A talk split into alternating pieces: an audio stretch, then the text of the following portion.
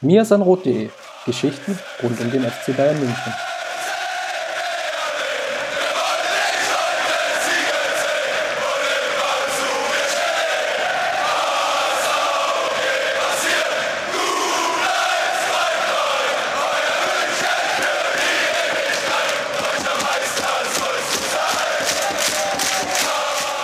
Herzlich willkommen zum Mir ist ein Rot Podcast. Ja, ihr habt richtig gehört. Uns gibt es jetzt wieder regelmäßig und das verdanken wir natürlich den Unterstützerinnen und Unterstützern bei Patreon. Bei patreon.com habt ihr die Möglichkeit, uns ja, eine kleine Aufmerksamkeit zukommen zu lassen, mit der uns dann hilft, dieses Programm wieder regelmäßig durchzuführen. Als eines unserer Ziele haben wir uns gesetzt, monatlich 400 Dollar zusammenzubekommen, um diesen Podcast regelmäßig wieder an den Start zu bringen. Das haben wir geschafft. Nach kleiner, kleiner Anschubhilfe vom letzten Mal. Und nun sind wir wieder regelmäßig am Start und das Ganze wollen wir feiern, indem wir die Unterstützerinnen und Unterstützer von Patreon zu Wort kommen lassen. Und ja, wir machen so einen kleinen FHQ-Fragen-Podcast. Und wenn ich sage wir, meine ich natürlich nicht nur meine Wenigkeit, sondern ich habe mir wieder die Expertise von Justin an die Seite geholt. Servus, grüß dich. Moin, moin. So, WM ist halbwegs vorbei. Wir stehen kurz vor dem Finale. Wir sind nach dem Halbfinalspiel. Das letzte Mal haben wir ganz kurz noch darüber gesprochen, wie sich so die Bayern-Spieler gemacht haben. Ich glaube, an unserem Gesamtfazit, dass das nicht die WM des FC Bayern war, können wir so ein bisschen festhalten, oder? Auf jeden Fall. Ähm, wir haben auch über Tolisso gesprochen, der so der letzte verbleibende Bayern-Spieler war.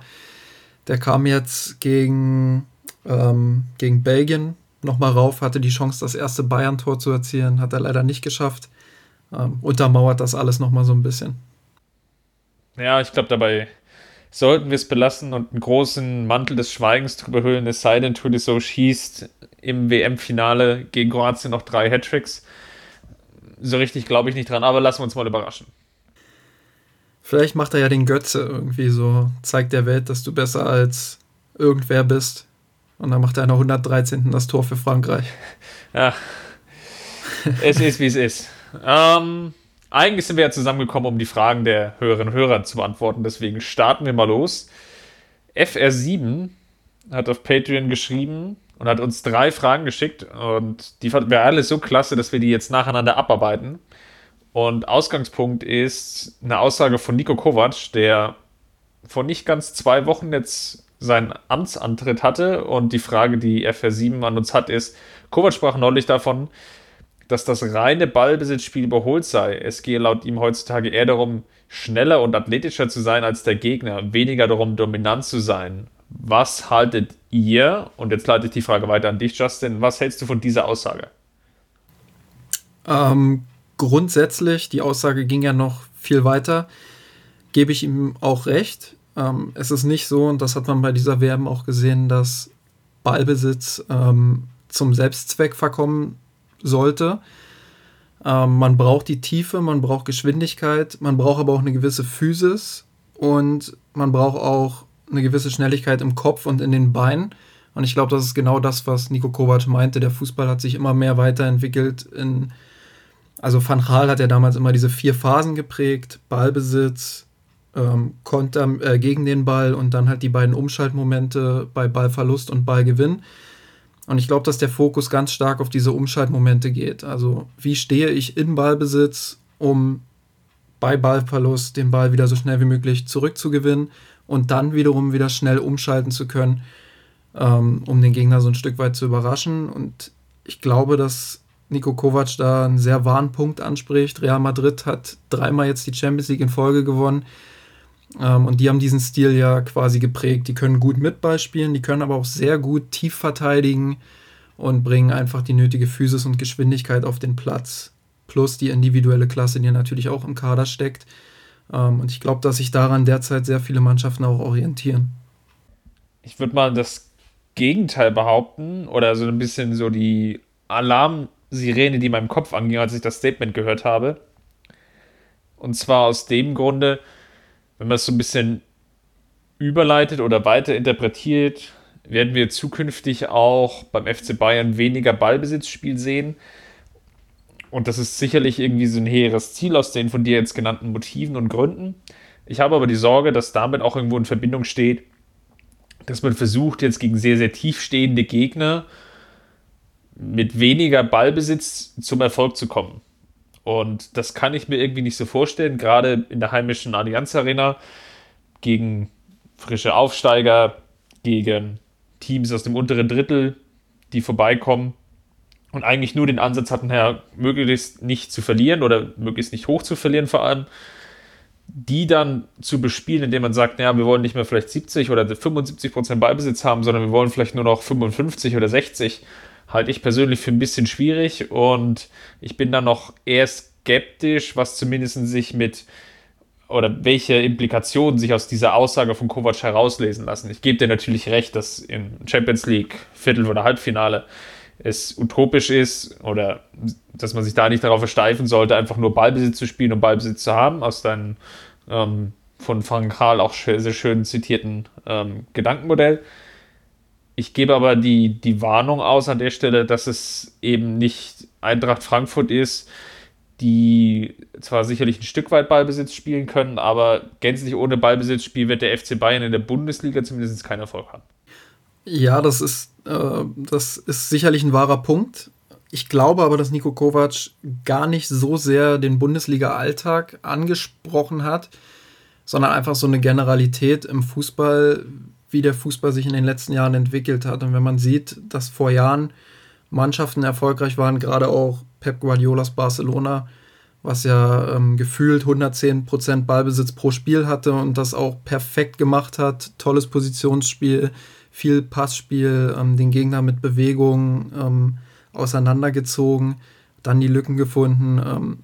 Dass es jetzt mehr dazu hingeht, dass die Top-Mannschaften, ich nenne jetzt mal Real Madrid wieder im Clubfußball, aber auch die Bayern unter Heinkes ähm, und im Nationalmannschaftsbereich vielleicht, vielleicht Frankreich als Beispiel, ähm, dass man da einfach flexibel ist, dass man in den richtigen Momenten mit Ballbesitz versucht, die Mannschaft zu knacken, die gegnerische. Ähm, das hat Frankreich zum Beispiel gegen kleinere Teams bei der WM teilweise gut gemacht, nicht immer, aber teilweise gut. Ähm, und auch Nico Kovac hat bei Frankfurt ja versucht, wenn es die Situation hergegeben hat, ähm, durchaus auch mal auf Ballbesitz zu spielen. Aber das ging mit Frankfurt halt nicht ganz so oft. Bei, dem, äh, bei den Bayern muss er sich dann natürlich umstellen und insofern gebe ich dir da auch recht. Ähm, da muss er dann in den Bundesligaspielen, sage ich mal, gegen Hertha, gegen Hannover, Augsburg und wie sie alle heißen, da kann der FC Bayern nicht sagen, ja komm, wir kicken jetzt den Ball rüber in die Hälfte und dann schauen wir mal, was die mit dem Ball machen die werden nicht daran interessiert sein, in der Allianz Arena über 30 Prozent Ballbesitz zu kommen.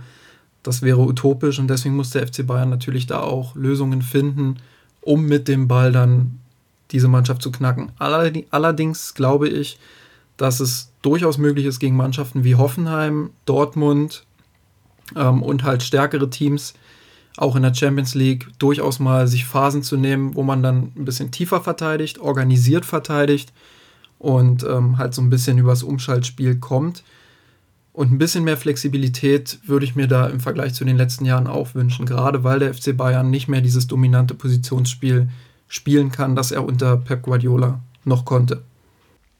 Flexibilität nehme ich jetzt mal als Stichwort auf und leite mal über zur nächsten Frage vom FR7, die wir uns rausgesucht haben.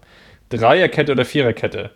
Was passt angesichts unseren, aus Sicht des FC Bayern, zur Verfügung stehenden Spielermaterials und Trainers besser zusammen? Ich würde mal den Auftakt hier machen und antworten, es ist einer der wenigen Lichtblicke, die ich habe, wenn es um die Personale Kovac geht. Ich bin da noch, wie ihr eben gerade schon im vorherigen Statement gemerkt habt, sehr, sehr skeptisch.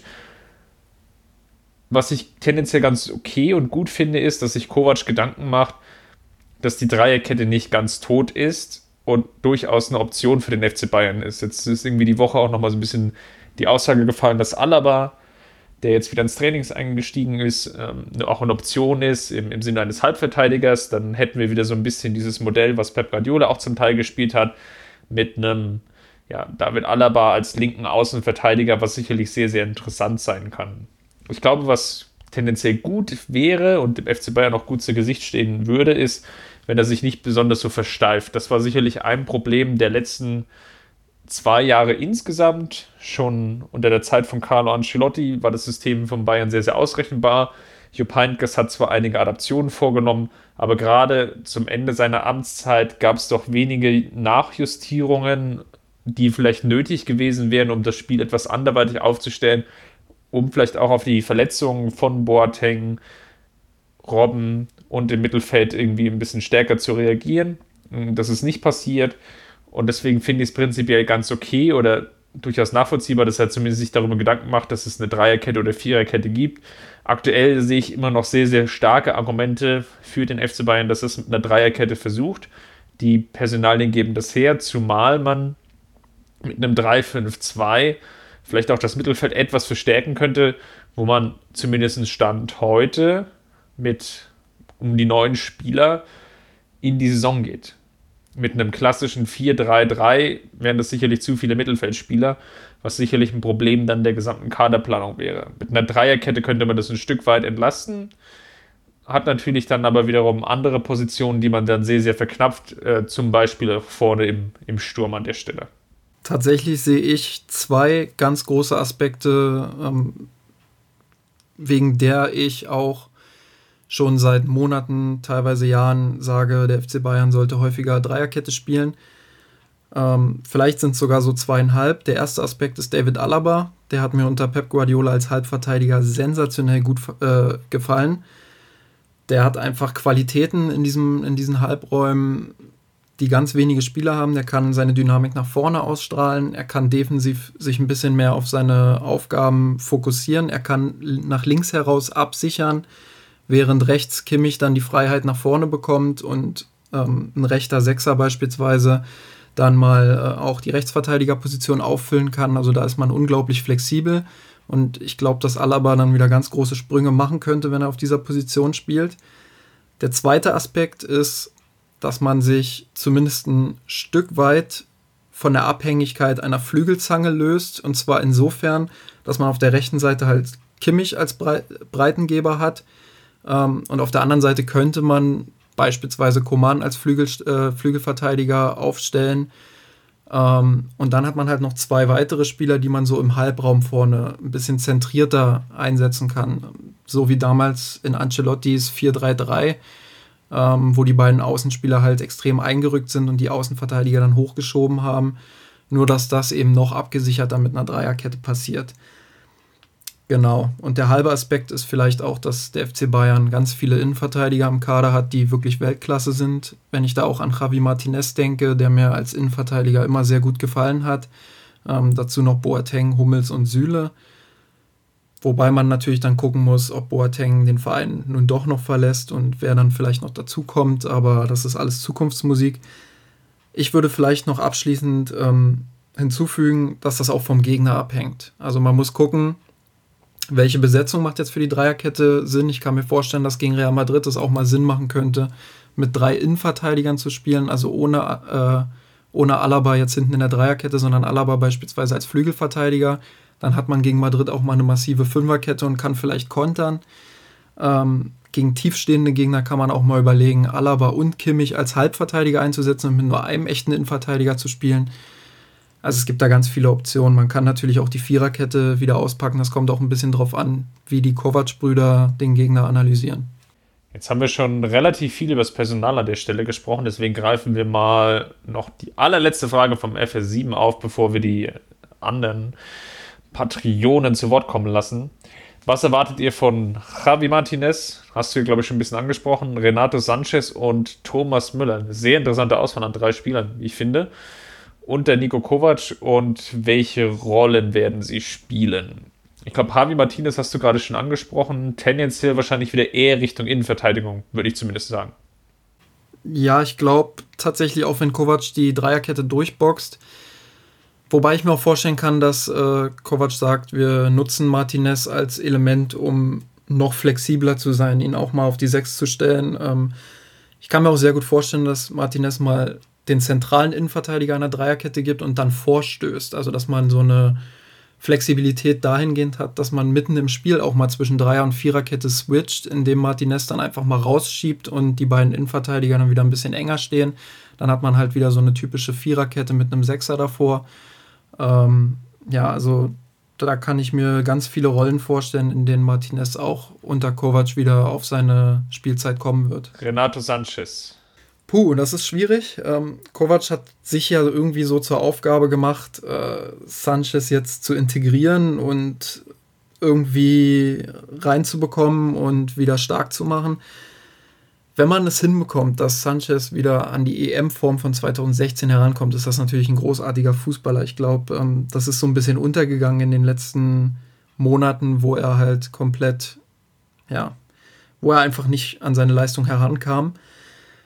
Ähm, ich könnte mir bei Sanchez tatsächlich auch vorstellen, dass er mal in einer Fünferkette den rechten Flügelverteidiger gibt, beziehungsweise in einer Dreierkette den rechten Flügelverteidiger gibt. Einfach weil er die Physis hat, weil er die Dynamik nach vorne hat und weil ich ihn nicht als komplett spielunintelligent einstufen würde. Also ich glaube, dass er tatsächlich auch auf verschiedenen Positionen seine Chance erhalten sollte und dann wird man ja sehen, ob er sie nutzen kann. Ich bin dahingehend aktuell ein bisschen pessimistischer als damals bei der Verpflichtung, aber ich wünsche ihm natürlich alles Gute. Gut, natürlich aufgrund der Historie muss man natürlich pessimistisch sein. Das ist irgendwie zwangsläufig fast so. Was mich aktuell etwas positiv stimmt, ist natürlich, dass du sagst, oder was du angesprochen hast, dass Kovac jetzt versucht, ihn zu integrieren. In Frankfurt hat er auch einige schwierige Charaktere und hat das ganz gut hinbekommen und auch Spieler an Leistungsgrenzen geführt, die man ihnen vielleicht auch nicht mehr zugetraut hätte. Deswegen ist das so ein kleiner Hoffnungsgedanke, der da mit, Sanchez natürlich mitschwingt. Ja, schon allein, dass man die Transferausgaben, die man jetzt da auch getätigt hat, nicht, nicht komplett abschreiben muss.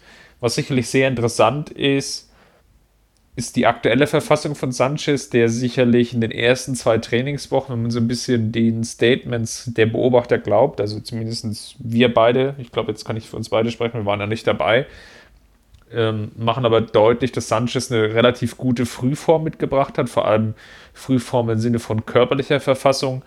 Was es jetzt wiederum heißt, anzutrainieren, ist natürlich eine gewisse ja, Spielintelligenz, Sicherheit auf dem Platz. Die körperlichen Voraussetzungen bringt er jetzt mit. Ähm, irgendwo hatte ich jetzt mal gelesen, hatte Kovac eine, einen Tag eine Einheit oder zwei Einheiten mit knapp viereinhalb Stunden Laufzeit. Ganz am Ende gab es noch einen Waldlauf und ähm, ja, ging es ein bisschen um Schnelligkeit auch. Und Allen Robben war der Erste und gleich dahinter kam dann irgendwie Sanchez. Das, das stimmt so ein bisschen hoffnungsvoll, dass er zumindest diese Physis, die ja zwischendrin auch so komplett verloren schien, die aber sein Spiel natürlich sehr, sehr ausmachen, jetzt wieder da sind. Jetzt müssen wir mal gucken, dass er vielleicht in der ähm, Amerika-Tour während der ersten Testspiele dann auch wieder zunehmend Sicherheit gewinnt, indem er jetzt einfach auch mal über längere Zeit dann spielt. Was natürlich immer ein bisschen kritisch ist, dass die Profis dann eigentlich, ja, die, die Automatismen dann noch nicht ganz stimmen, weil noch nicht alle Spieler da sind und die Grundeingespieltheit einfach nicht so vorhanden ist. Das müssen wir jetzt mal ein Stück weit abwarten.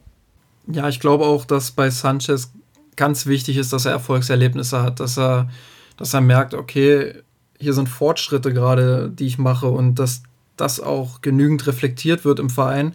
Und was ich zweitens auch sehr wichtig finde, ist eine positive Fehlerkultur. Also nicht, wenn er jetzt, sagen wir mal, er macht das Supercup-Spiel von Anfang an oder den, den ersten Bundesligaspieltag von Anfang an und macht halt ein nicht so gutes Spiel, das dann nicht direkt draufgehauen wird, sondern ähm, dass man vielleicht versucht, auch das Positive mitzunehmen, dass man aus den Fehlern dann ja, Schlüsse zieht, lernt, und da irgendwie ein Lehreffekt ähm, ja, eintritt ähm, und nicht direkt draufgeprügelt wird, weil ich glaube, ähm, dass seine Probleme auch sehr stark mit dem Selbstvertrauen und mit der neuen Kultur in Deutschland oder jetzt auch in England zusammengehangen haben und dass der FC Bayern da noch mehr unterstützen sollte und dass es sich vielleicht auch lohnen könnte, weil das Talent hat er ohne Frage in der Vergangenheit nachgewiesen. Ich glaube, Thomas Müller können wir an der Stelle kurz fassen. Hatten wir im letzten Podcast schon relativ lange drüber gesprochen, haben gesagt, dass es eine definitiv wichtige Saison wird.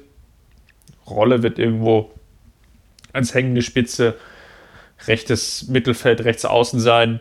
Ich denke, da wird sich nicht so viel ändern von seiner Position her. Es wird aber darum gehen, dass er wieder seine Form findet.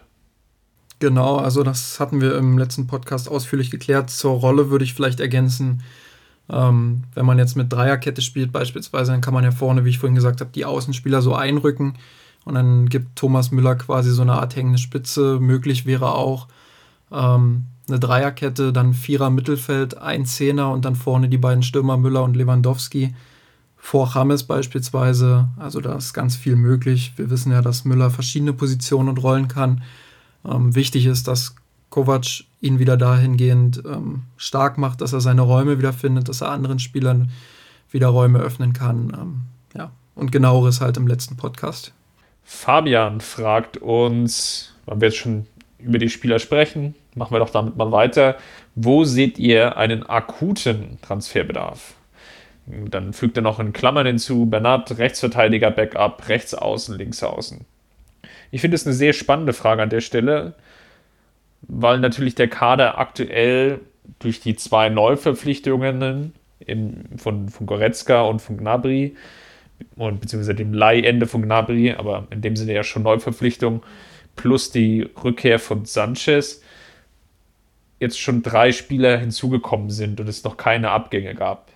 Weiterhin hat Hasan Salihamidzic, hat der FC Bayern aktuell sehr, sehr viele Jugendspieler unter Vertrag genommen, die natürlich irgendwo auch ein Stück weit damit geködert wurden, dass sie Teil dieses Teams sind und dass sie irgendwie auch eine Chance und Perspektive bekommen sollen, schlecht, äh, schrägstrich müssen, wenn man zumindest diese Politik glaubhaft weiterführen will in den nächsten Jahren, dass sie hin und wieder weitere Einsätze sammeln. Das wird jetzt nicht sofort der Fall sein. Also Mai, Evinia, die werden jetzt nicht sofort äh, Bundesliga-Startelf haben und sofort spielen. Aber irgendwie schon so das ein oder andere Bundesligaspiel aufsammeln. Da wird sicherlich auch Kovac dann gefragt sein. Deswegen tue ich mich da relativ schwer, dass ich sage, es gibt irgendwo einen akuten Transferbedarf. Der wird sich sicherlich erst ergeben, wenn es Abgänge gibt. Aktuell stehen ja mehr oder weniger vier Positionen im Raum oder vier Spieler. Das ist einerseits, wie Fabian schon angesprochen hat, Bernat. Das ist sicherlich auch Vidal, der immer wieder genannt wird. Thiago und Boateng sind noch, noch die weiteren Spieler. Es ist natürlich so, und das haben wir jetzt auch schon angesprochen, wenn wir vielleicht einen FC Bayern sehen wollen, sollen, dürfen, müssen, der weniger Ballbesitz spielt, dass dann vielleicht ein Thiago ein Stück weit ersetzlich ist, auch wenn du das jetzt nicht, nicht hören magst, Justin. Ich habe das Gefühl, ähm, dass, dass man dann am ehesten wahrscheinlich auf seine Qualität da verzichten will. Bei Boateng muss man jetzt einfach mal gucken. Ähm, da ist man, glaube ich, dem Spieler noch mit einer gewissen Dankbarkeit verbunden, wenn er sich einfach anderweitig entwickeln will. Da wird man ihm, glaube ich, keine größeren Steine in den Weg legen. Denke aber, dass die sportliche Qualität natürlich noch ähm, zweifelsfreier haben ist, aber es natürlich jetzt so ist, dass es auch schon viele Verletzungen gab und wir von außen natürlich jetzt nicht so drauf schauen können, aber es schon sehr, sehr viele Daten auch über die Spieler gibt und man wahrscheinlich intern auch über Systeme verfügt und Evaluationskriterien, um zu sagen, bei Spieler XY ist die Wahrscheinlichkeit, dass er sich wieder mal stärker verletzt, höher oder niedriger. Und vielleicht sind das auch so Werte, die dann irgendwo so ein Stück weit eine Rolle spielen. Vielleicht hat man auch gewisse Risikofaktoren erkannt, die einem ja, es zumindest leichter machen, darüber nachzudenken, Boateng abzugeben.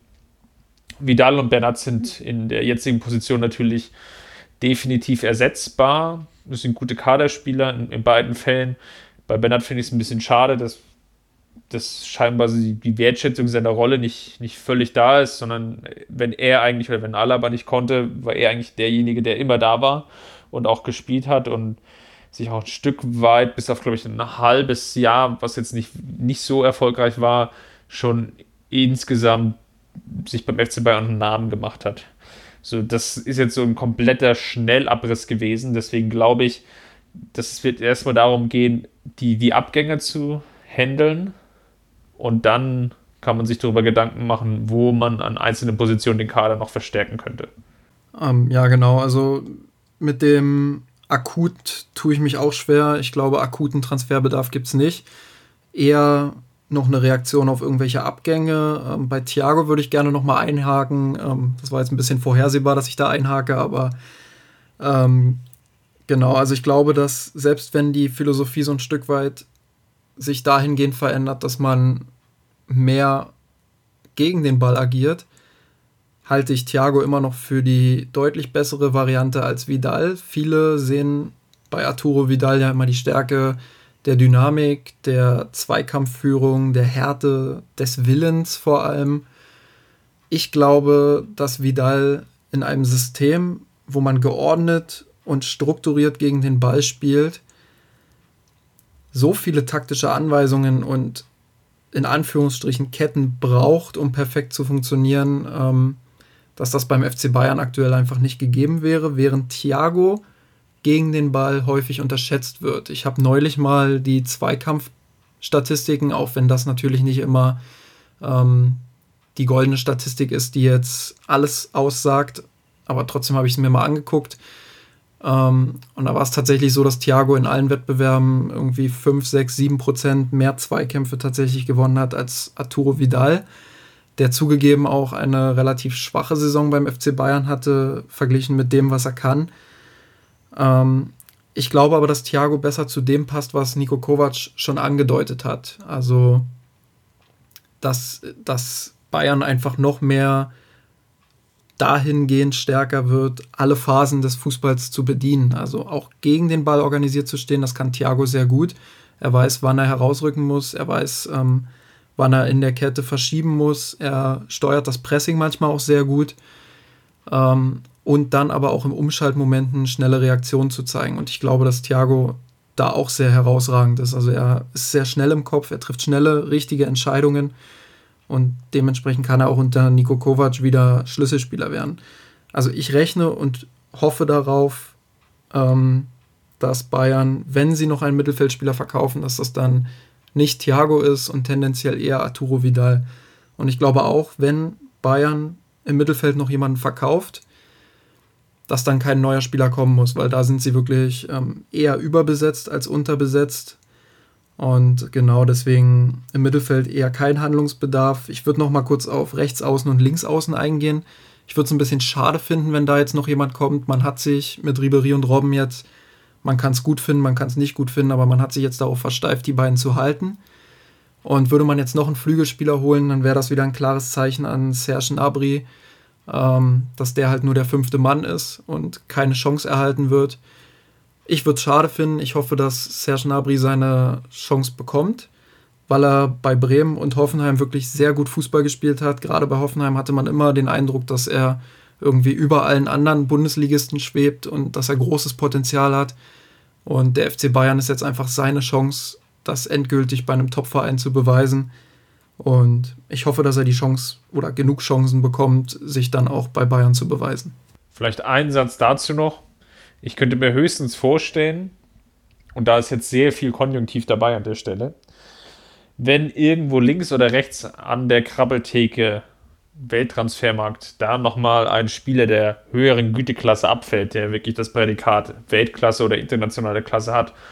Und man bekommt ihn warum auch immer zu einem relativ annehmbaren Preis, dann kann ich mir vorstellen, dass man als FC Bayern hier nochmal einen Vorgriff auf die nächste Saison macht. Einfach aus dem Grunde, weil es sehr, sehr wahrscheinlich darauf hinauslaufen wird, dass Ribery und Robben beide dann im folgenden Jahr dann nicht mehr Teil dieser Mannschaft sind und ich dann nicht glaube, dass es dann, also dann, dann wird es definitiv einen Transfer brauchen, weil man sonst mit Knabri und Coman dann einfach nur zwei Spieler und wenn man Müller jetzt vielleicht noch dazu zählen will, einfach drei Spieler hat, die, die für diese Rolle dann geeignet sind. Das vielleicht könnt, ist André Schürrle ja jetzt zu haben. das könnt ihr mir vorstellen. Warum kann ich mir das vielleicht auch noch vorstellen, um diesen Konjunktiv vielleicht auch noch so ein Stück weit ähm, Futter zu geben? Es ist natürlich so, dass jetzt durch den Ronaldo-Transfer hin zu Juve schon so ein kleiner Dominostein gefallen ist. Dominostein aus dem Grunde, weil jetzt auch Real Madrid natürlich wieder ein Stück weit unter Zugzwang steht, seine Fans, seine Anhänger, die Mitglieder, ja, irgendwas Neues zu präsentieren. Das ist einfach Teil der DNA und Kultur von Real Madrid. Und jetzt natürlich jetzt die Frage ist, welcher Spieler könnte das sein? Und dann meistens kauft Real ja im, im Zusammenhang einer Weltmeisterschaft dann irgendwie so den, den Starspieler weg. Und was ich mir dann vorstellen könnte, ist, dass danach so wie so ein Dominoeffekt eintritt, dass dann einige Spieler weg sind. Bei Juventus Turin ist natürlich vielleicht die Baller ziemlich interessant für den FC Bayern, in dem man ja schon öfters interessiert war. In dem Zusammenhang, wenn Juve vielleicht jetzt doch hier die ein oder anderen Transfereinnahmen generieren will oder muss. Aber wie gesagt, da ist jetzt sehr, sehr viel Konjunktiv dabei. Und da würde ich jetzt einfach mal, mal abwarten, was jetzt die nächsten Wochen passiert. Glaube ich auch. Also Bayern sollte nur nochmal zuschlagen, wenn wirklich die ganz oberste Klasse für einen Preis zu haben ist, der ja, der, der halt irgendwie ins Prinzip FC Bayern oder in, in die Vorstellung des FC Bayern reinpasst. Kann ich mir aber nicht vorstellen und dementsprechend. Ähm, eher, eher unwahrscheinlich, aber schauen wir mal. Ja, aber ich wünsche mir, wie gesagt, dass äh, Nabri seine Chance bekommt. Das ist, also ich kann mir vorstellen, dass der viele noch überraschen wird im Laufe der Saison.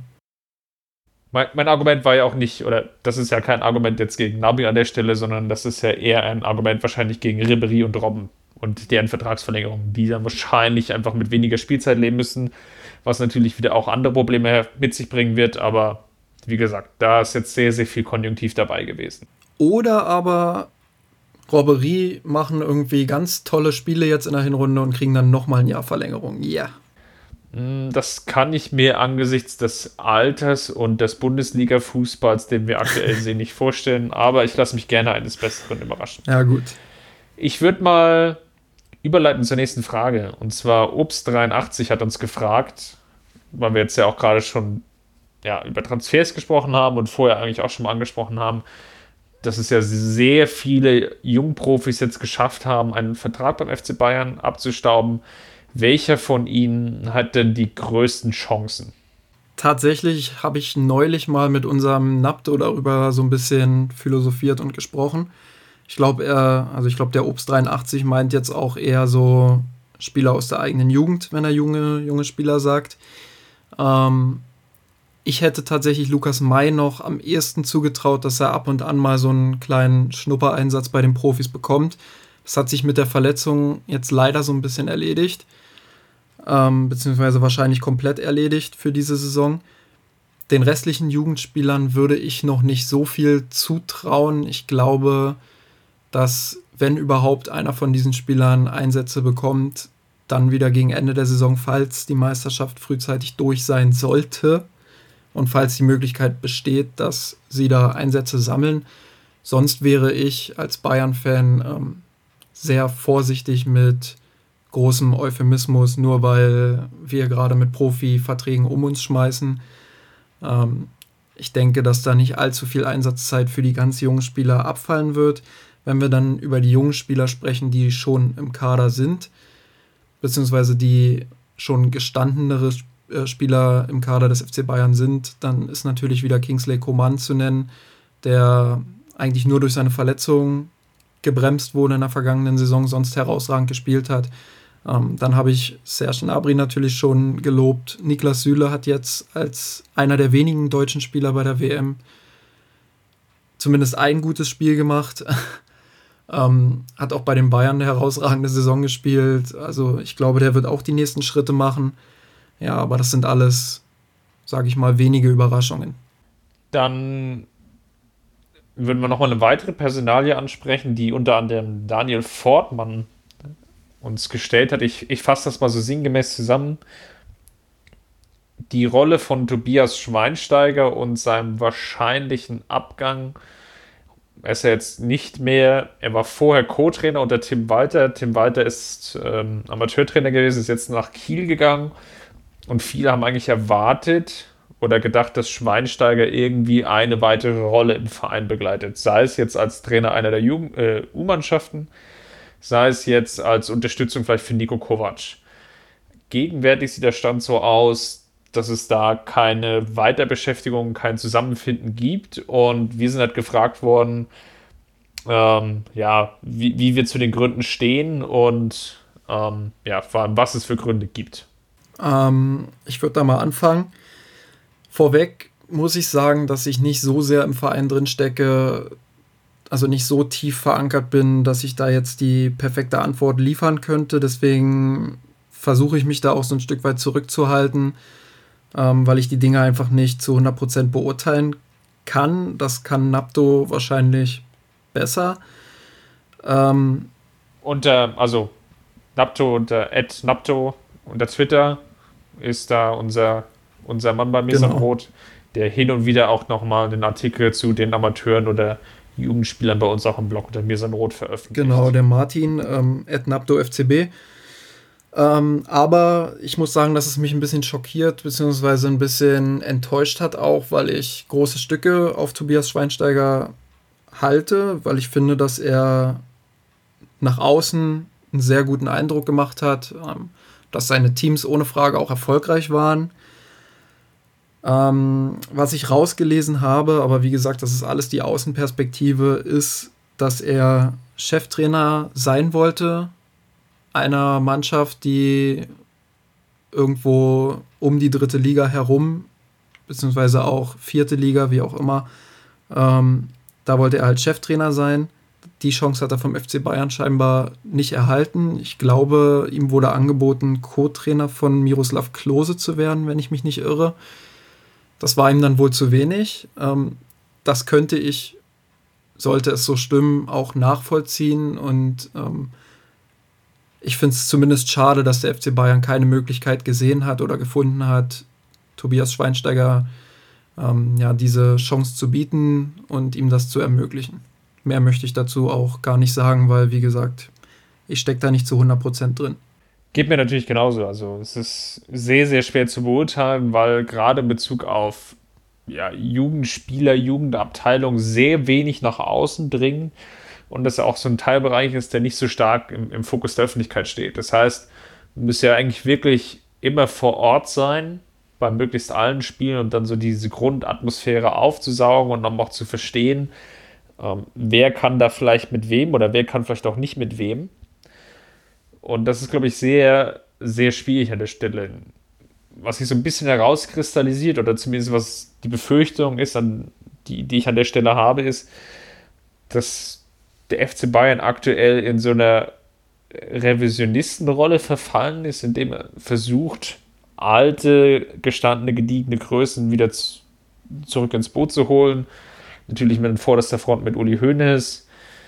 Ähm, weiter mit Müller-Wohlfahrt, mit Heinkes ähm, Zwischenintermezzo und so weiter und so weiter. Nico Kovac ist da sicherlich auch irgendwie zu nennen, der gedankliche Anführungsstriche diesen Stallgeruch mitbringt.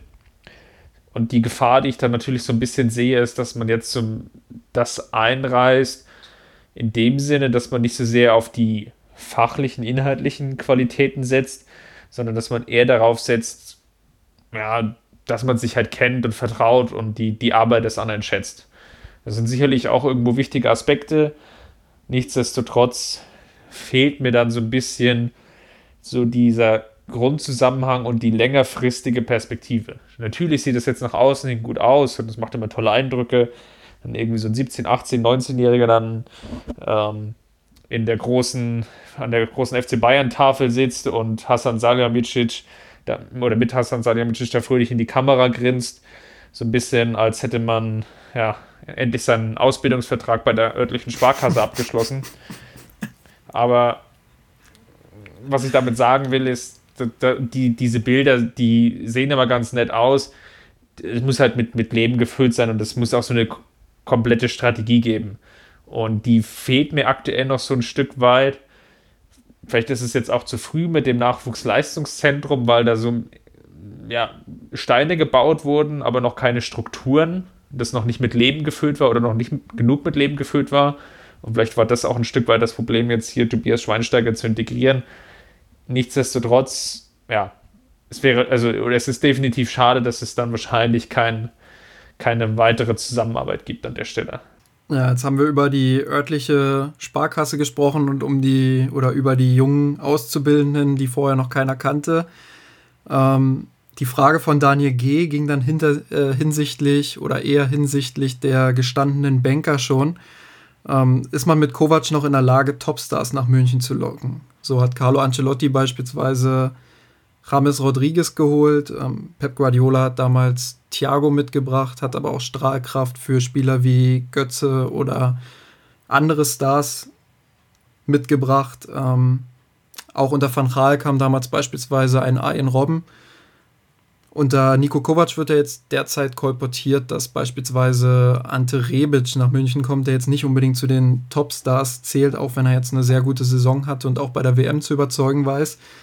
Ähm, wie siehst du das? Kann Bayern trotz oder gerade mit Nico Kovac noch Topstars verpflichten? Interessante Frage. Ich glaube, das lässt sich sehr, sehr einfach beantworten.